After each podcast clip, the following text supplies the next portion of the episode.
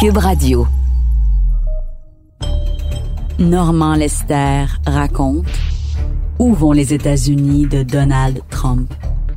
Je tente dans cette série de répondre à cette question en reliant les événements actuels au passé du pays et aussi je tente de voir où cela nous mène. La chute de l'Empire américain est-elle commencée? Le peuple qui se donne comme projet de défendre la démocratie sur la planète entière semble maintenant sur le point de la renier chez lui.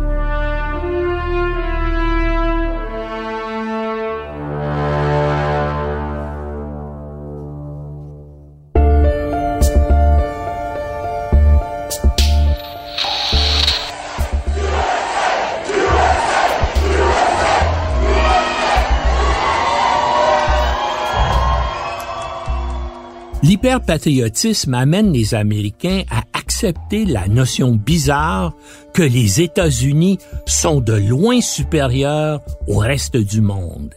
Ils seraient le porte-étendard, le phare rayonnant de la démocratie mondiale avec pour mission de la promouvoir envers et contre tous.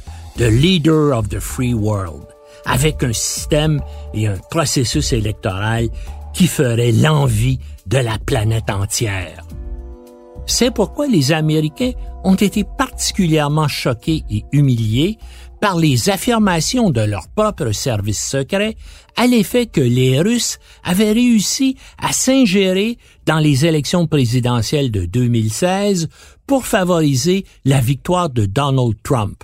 Les Américains n'acceptent pas d'être eux-mêmes victimes des manœuvres antidémocratiques dont ils sont pourtant les principaux utilisateurs à travers le monde depuis la Seconde Guerre mondiale.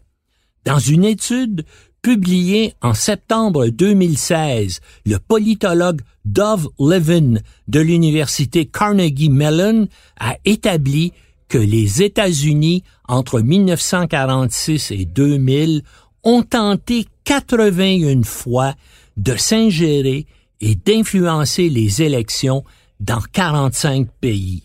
Durant la même période, Levin dénombre 36 interventions de Moscou dans les élections d'autres pays. Près des deux tiers des interventions américaines ont été faites en secret, les électeurs de ces pays n'ayant aucune idée qu'une puissance étrangère, les États-Unis, essayer activement de fausser les résultats du scrutin en fonction de leurs intérêts propres. Levin estime que dans 59% des cas, le camp qui a reçu l'aide des États-Unis s'est emparé du pouvoir. Selon les recherches du politologue, dans certains pays comme l'Italie et le Japon, les États-Unis sont intervenus dans quatre élections ou plus. En Italie, Levin évalue que l'intervention américaine a joué un rôle important dans huit élections générales. Washington voulait à tout prix éviter la victoire du Parti communiste. Au Japon, tout au long des années 50 et 60, les Américains ont secrètement financé le Parti libéral-démocrate au pouvoir afin d'empêcher la gauche d'être élue. Je souligne que les chiffres de Levin ne concernent que les élections générales. Ils excluent les coups d'État militaires et les opérations secrètes visant à renverser des gouvernements issus d'une élection démocratique dont les États-Unis refusent le résultat. Ce fut le cas pour le premier ministre Mohamed Mossadegh d'Iran, renversé par la CIA et les services secrets britanniques en 1953 après avoir été élus au suffrage universel. Washington et Londres placèrent au pouvoir à Téhéran Mohamed Reza Pahlavi comme Shah d'Iran. Au Guatemala, en 1954, la CIA a renversé le président Jacobo Arbenz, dont les réformes en faveur des paysans pauvres avaient hérité la United Fruit Company, la multinationale américaine de la banane, d'où l'expression les républiques de banane.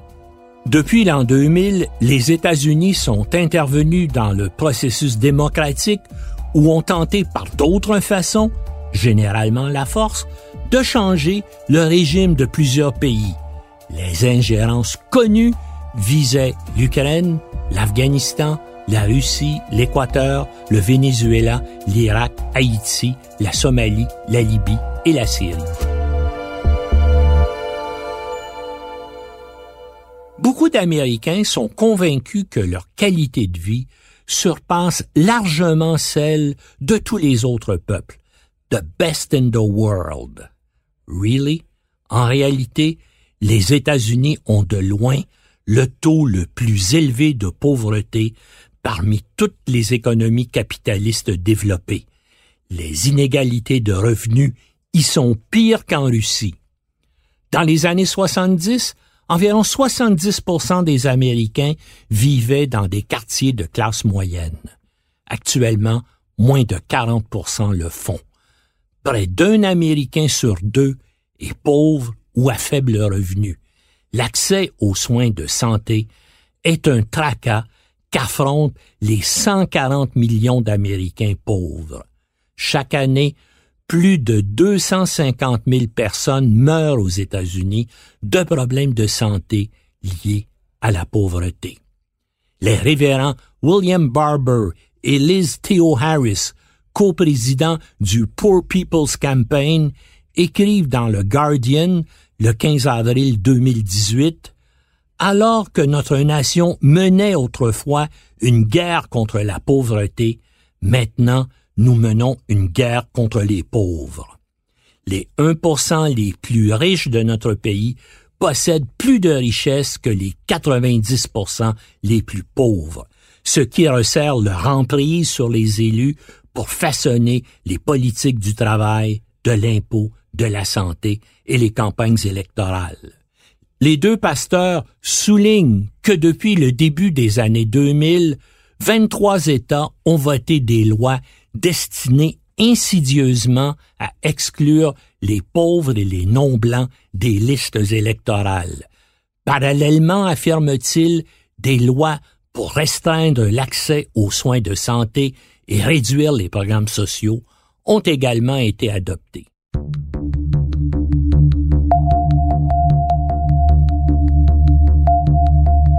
les Américains ont un plus grand risque de décès précoce que les citoyens de tous les autres pays riches.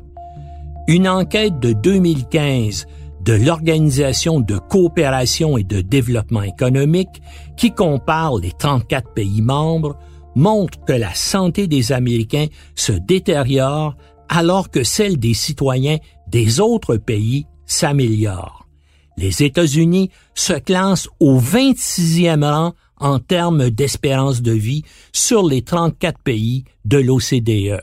Alors que l'espérance de vie aux États-Unis était au-dessus de la moyenne de l'OCDE en 1970, elle est maintenant inférieure à cette moyenne. Malgré ce qui précède, l'enquête menée par l'International Social Survey Program révèle que seule une minorité d'Américains croient que le gouvernement doit prendre en charge les soins de santé de ses citoyens. C'est plus faible que dans les autres pays avancés comme le Canada, la France, le Royaume-Uni et l'Allemagne. Pourquoi? À cause de la mentalité et de la culture conservatrice de l'Américain moyen qui croit fermement que l'État devrait jouer un rôle limité dans la société. Bien sûr, cet atavisme qui circonscrit le débat sur l'assurance maladie nationale est renforcé par le rôle du puissant lobby de l'industrie de la santé dans le processus politique américain. La lutte contre un système de santé national a coûté plus d'un milliard de dollars au lobby pharma-médical en 2009. Et l'industrie de l'assurance à elle seule a dépensé plus de 100 millions de dollars afin que les politiciens à son service fassent en sorte que les assureurs privés continuent d'être le rouage essentiel des soins de santé américains.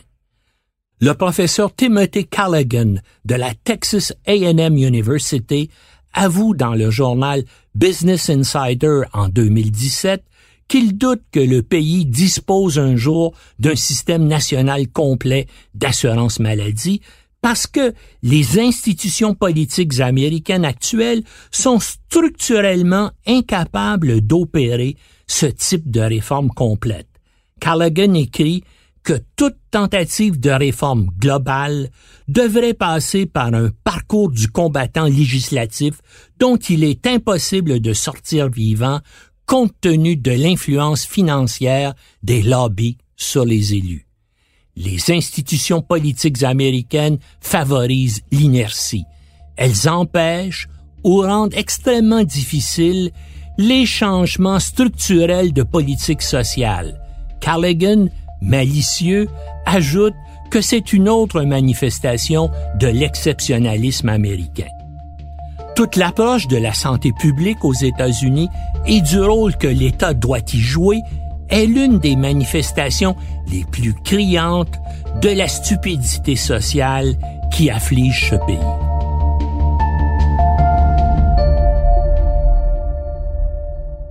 Les États-Unis ont aussi le taux d'obésité le plus élevé du groupe des grandes économies de l'OCDE. D'un taux de 23% d'obésité en 1962, ils sont passés à 66% de la population en surpoids, dont 40% d'obèses maintenant. Et la nation la plus obèse de la planète prend encore du poids. La plus forte prévalence de l'obésité et du surpoids est observée chez les hommes de 50 à 54 ans, 80% d'entre eux, et les femmes de 60 à 64 ans, 73% d'entre elles. Près de 30% des garçons et des filles de moins de 20 ans sont obèses ou en surpoids. La prévalence de l'obésité chez les enfants américains est deux fois plus élevée que celle observée en Europe occidentale. 22 États américains ont un taux d'obésité supérieur à 30 Une étude de 2012 de la US National Library sur la corrélation entre l'allégeance politique et l'obésité constate que les taux plus élevés d'obésité sont associés à des niveaux plus élevés de soutien au Parti républicain. Les États avec la plus forte prévalence d'obèses sont des États républicains du Sud et du Midwest. Neuf des dix États les plus obèses du pays se trouvent dans le Sud. Les républicains et, en général, les conservateurs s'opposent à ce que l'État intervienne pour combattre l'obésité. Pour eux, s'empiffrer, comme fumer et bien d'autres comportements déplorables, relève des libertés et des droits individuels.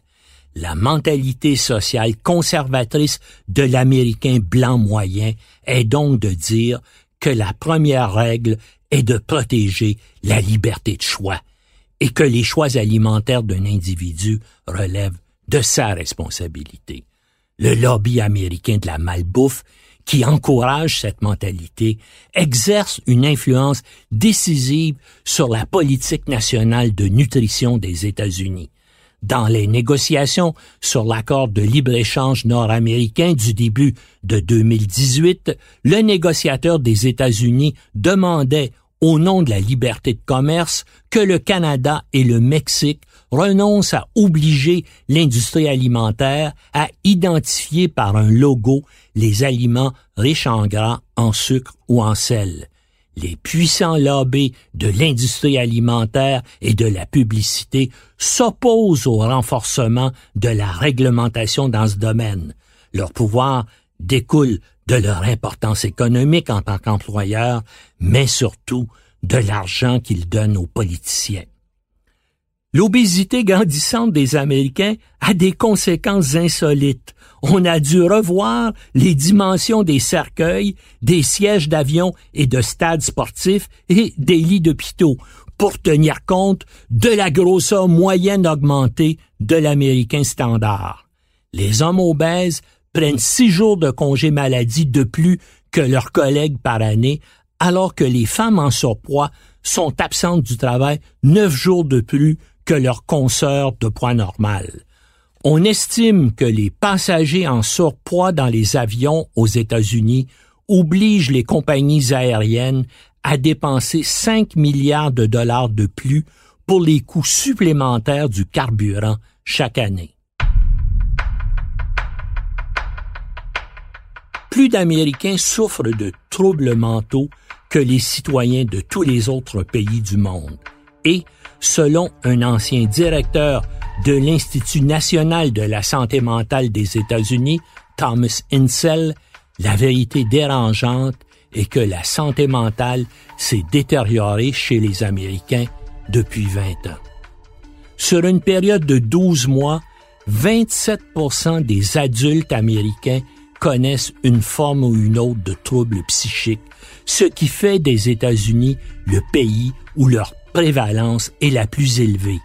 Plus de 43 millions de personnes, et ce chiffre ne cesse d'augmenter. Près de la moitié d'entre eux présentent également des troubles de toxicomanie. Fait inquiétant, plus de la moitié des personnes troublées n'ont pas été traitées. La santé mentale, comme la santé en général, coûte très cher aux États-Unis. Et la santé mentale des jeunes aussi se détériore. Selon une analyse réalisée en 2013 par les Centers for Disease Control and Prevention, jusqu'à 20% des Américains de moins de 18 ans souffrent de troubles mentaux, comportementaux ou émotionnels.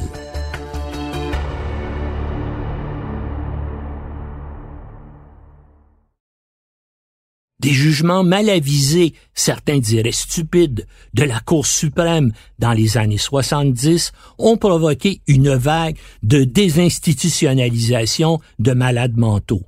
Des dizaines de milliers d'entre eux se sont retrouvés sans soins dans les rues des grandes villes américaines avec les problèmes de toxicomanie et de sécurité publique que cela implique. Et une réaction en chaîne tragique s'est enclenchée au cours des décennies suivantes, le nombre d'Américains incarcérés dans les prisons a explosé.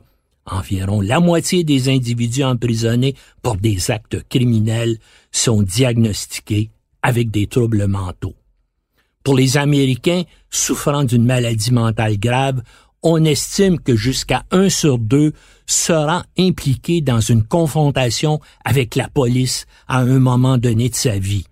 Une étude du Washington Post révèle que le quart des 1000 personnes abattues par la police en 2016 avaient des troubles mentaux. Selon une enquête du quotidien USA Today, le système de santé des États-Unis est incapable de traiter adéquatement les 10 millions d'Américains atteints d'une maladie mentale grave, près de 40% des adultes atteints d'une affection sévère, comme la schizophrénie ou le trouble bipolaire, ne reçoivent aucun traitement. Les États, particulièrement ceux gouvernés par les républicains, qui cherchent à économiser de l'argent, éliminent les services de santé communautaires nécessaires pour aider ces personnes troublées après une crise. Une partie significative de ces malades mentaux n'ont nulle part où aller et atterrissent souvent dans les refuges pour sans-abri, les prisons, les salles d'urgence, quand ce n'est pas la morgue. La toxicomanie des Américains, en particulier celle des opiacés, est devenue épidémique. Ainsi, 80% des opioïdes dans le monde sont consommés aux États-Unis, qui ne représentent pourtant que 5% de la population de la planète. 4 millions d'Américains abusent des opioïdes chaque mois. Plus de 300 millions d'ordonnances d'opioïdes ont été rédigées en 2015 aux États-Unis, qui comptent quelques 320 millions d'habitants. Selon des données compilées par le New York Times, les décès par surdose de drogue en 2016 dépassent les 59 000, le plus grand bond annuel jamais enregistré aux États-Unis. En 2016, dans une étude pour le National Institute of Health, les économistes Anne Case et Angus Deaton rapportent que c'est surtout en raison de surdoses d'opioïdes que l'espérance de vie des Américains blancs diminue à l'heure actuelle. Case et Deaton soutiennent que l'abus de drogue est le symptôme d'une épidémie de désespoir qui frappe actuellement l'Amérique blanche. En 2015, 82% des personnes décédées de surdose d'opioïdes étaient blanches. L'augmentation des décès dus aux opioïdes dans les régions durement touchées par la désindustrialisation, comme les Appalaches et la Rust Belt, suggère un lien étroit avec le désespoir engendré par le déclin économique. Les régions qui l'ont éprouvé plus dramatiquement ont également connu une plus forte hausse des décès dus aux opioïdes. Ce sont aussi les régions qui appuient le plus fortement Donald Trump et le Parti républicain. Conscient que sa base électorale est fortement touchée par l'épidémie d'opioïdes, Trump appelle la crise qui frappe l'Amérique blanche une urgence sanitaire nationale. Lui qui n'entérine jamais des mesures adoptées par son prédécesseur Barack Obama, cette fois, lui emboîte le pas. Dans les années 80, la guerre contre la drogue menée par Ronald Reagan visait les centres-villes en déclin et les zones à faible revenu, largement habitées par des Noirs et des non-blancs.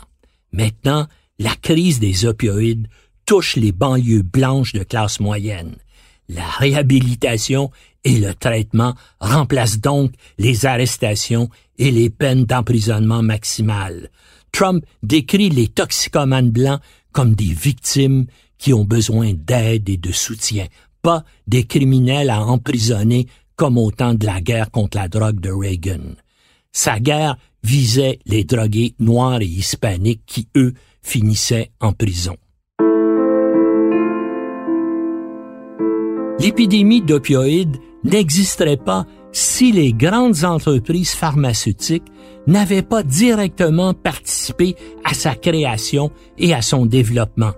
La surconsommation d'opioïdes permet à Big Pharma, le cartel des géants pharmaceutiques, de générer des revenus de milliards de dollars.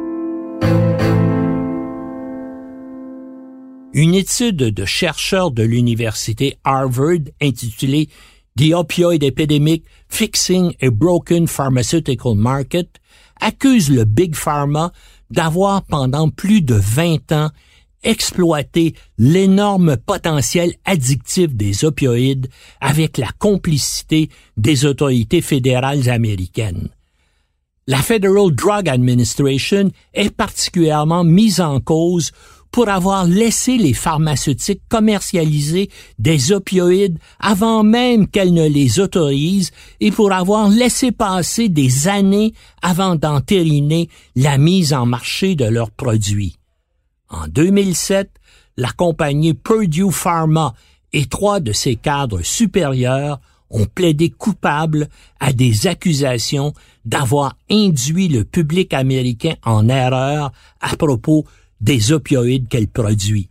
L'entreprise a dû débourser 635 millions de dollars américains pour régler les accusations criminelles et civiles portées contre elle et ses dirigeants. Au moins 14 États poursuivaient en justice Purdue Pharma alléguant que ses pratiques commerciales trompeuses étaient largement responsables de la crise d'overdose par opioïdes compte tenu des dizaines de milliards de dollars de profits réalisés, ces amendes sont un coût dérisoire à payer pour faire des affaires. L'entreprise a annoncé en février 2018 qu'elle ne commercialisera plus son médicament phare Oxycontin à l'origine de l'épidémie. Il était temps de passer à autre chose, le mal est fait et les immenses profits engrangés. Le résultat de tout cela, eh bien, cette répression tardive des opioïdes a simplement accru et diversifié l'épidémie de consommation de drogue chez les Américains blancs désœuvrés. L'oxycontin n'étant plus disponible, les toxicomanes se précipitent vers l'héroïne et créent une demande énorme pour le fentanyl et ses dérivés produits clandestinement. Devant les dysfonctionnements économiques et sociaux du pays, les tensions ethniques et raciales et les désarrois individuels que cela entraîne, les Américains sont plus en plus nombreux à acheter l'éponge. Ils se suicident. Selon les Centers for Disease Control and Prevention, les taux de suicide ont augmenté de 25% aux États-Unis depuis le début des années 2000. 25 États ont connu une augmentation de plus de 30% des suicides qui ont augmenté dans 49 des 50 États. L'écart entre les taux de suicide chez les hommes et les femmes diminue parce qu'ils augmentent plus rapidement chez les femmes. Mais les hommes se tuent encore près de quatre fois plus que les femmes. Ceux de plus de 75 ans ont le taux le plus élevé de tous les groupes d'âge. Selon la professeure Julie Phillips de l'Université Rutgers au New Jersey, ces données sur le suicide aux États-Unis sont une illustration du désarroi, de la détresse et du désespoir que vivent les Américains blancs faiblement scolarisés. La possession d'armes à feu plus répandues dans les zones rurales explique également pourquoi ces régions ont un taux de suicide plus élevé. Les armes à feu sont impliquées dans la moitié de tous les décès par suicide. Un phénomène étrange de mimétisme est aussi constaté pour le suicide. Les Américains dépressifs se tuent aussi pour faire comme leur vedette préférée dans les films ou à la télévision. Une augmentation de 10% des suicides, près de 2000 décès supplémentaires a été constatée aux États-Unis dans les quatre mois suivant le suicide par pendaison de l'acteur Robin Williams. L'humoriste souffrait d'une forme de démence dégénérative. Le professeur David Fink, chercheur à l'Université Columbia de New York, a découvert cet accroissement anormal de suicides d'où à décembre 2014 après la mort de Williams. Le plus grand nombre de suicides inattendus est observé chez les hommes âgés de 30 à 44 ans. Incité par l'exemple de Williams, certaines des personnes les plus à risque de la population sont passées à l'acte. Je me demande si on va constater le même phénomène à la suite du suicide hyper médiatisé de l'animateur de télévision et auteur Anthony Bourdain.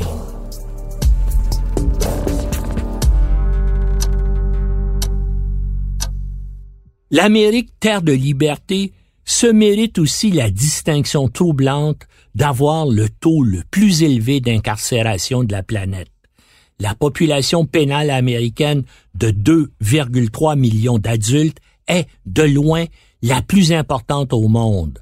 Bien que les États-Unis ne représentent que 5% de la population mondiale, ils internent près du quart des prisonniers le taux d'emprisonnement aux États-Unis est de 5 à 10 fois plus élevé qu'en Europe occidentale et dans les autres démocraties. Il éclipse même les populations carcérales de pays autoritaires comme la Chine et la Russie. Le site Prison Policy Initiative indique que les hommes représentent 90% de la population carcérale américaine, majoritairement âgés de moins de 40 ans, issus de minorités ethniques ou raciales et peu éduqués. Souvent toxicomanes et alcooliques, ils souffrent aussi fréquemment de maladies mentales et physiques. Le taux d'emprisonnement aux États-Unis a plus que quadruplé au cours des 40 dernières années. Cette croissance sans précédent de la population carcérale américaine est la résultante de la guerre contre la drogue déclarée dans les années 70 par l'administration Nixon et poursuivie par tous les présidents depuis. La politique américaine d'incarcération de masse, qui vise surtout les minorités raciales et ethniques, est véritablement bipartisane parce que les politiciens savent qu'elle a un large soutien populaire, particulièrement chez les Blancs pauvres et peu éduqués. Le résultat de cette politique est dévastateur. On estime qu'un Afro-Américain sur trois et un Hispanique sur six nés en 2001 seront incarcérés au cours de leur vie. Le pays qui se propose en exemple à suivre pour la planète entière en ce qui concerne les droits de la personne est le seul État occidental développé à appliquer la peine de mort. À cause de cela, les États-Unis ne pourraient pas être acceptés dans l'Union européenne qui considère que la peine de mort est cruelle et inhumaine et fait de son abolition une condition à l'adhésion. La peine de mort est une autre pratique sociale qui marginalise les États-Unis par rapport aux autres pays avancés et les range parmi les États les plus répressifs de la planète. À la fin de 2017, 106 pays avaient aboli la peine capitale selon Amnesty International qui classe les États-Unis parmi ceux qui exécutent le plus avec la Chine, l'Iran, l'Arabie saoudite, l'Irak et le Pakistan. La peine capitale est actuellement appliquée par 31 des États américains, par le gouvernement fédéral et les forces armées des États-Unis. En 2011, les trois quarts des exécutions aux États-Unis se déroulaient dans des États sudistes. L'origine ethnique ou raciale du condamné influence la décision d'exécuter. Une étude menée en Georgie dans les années 70 démontre que la peine de mort est beaucoup plus probable si l'accusé est noir et la victime blanche. D'autres recherches dans divers États à travers le pays ont confirmé cette constatation.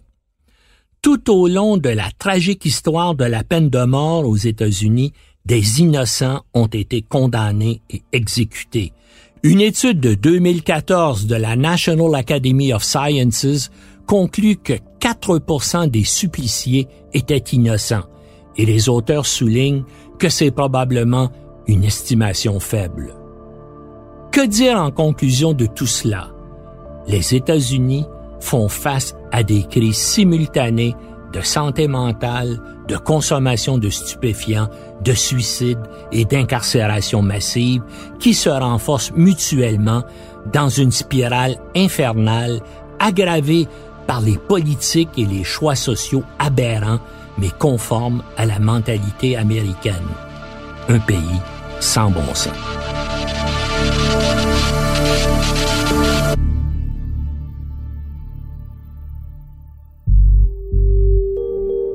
C'était un balado de Normand Lester. À la réalisation, Bastien Gagnon La France. Au montage, Philippe Séguin. Une production Cube Radio.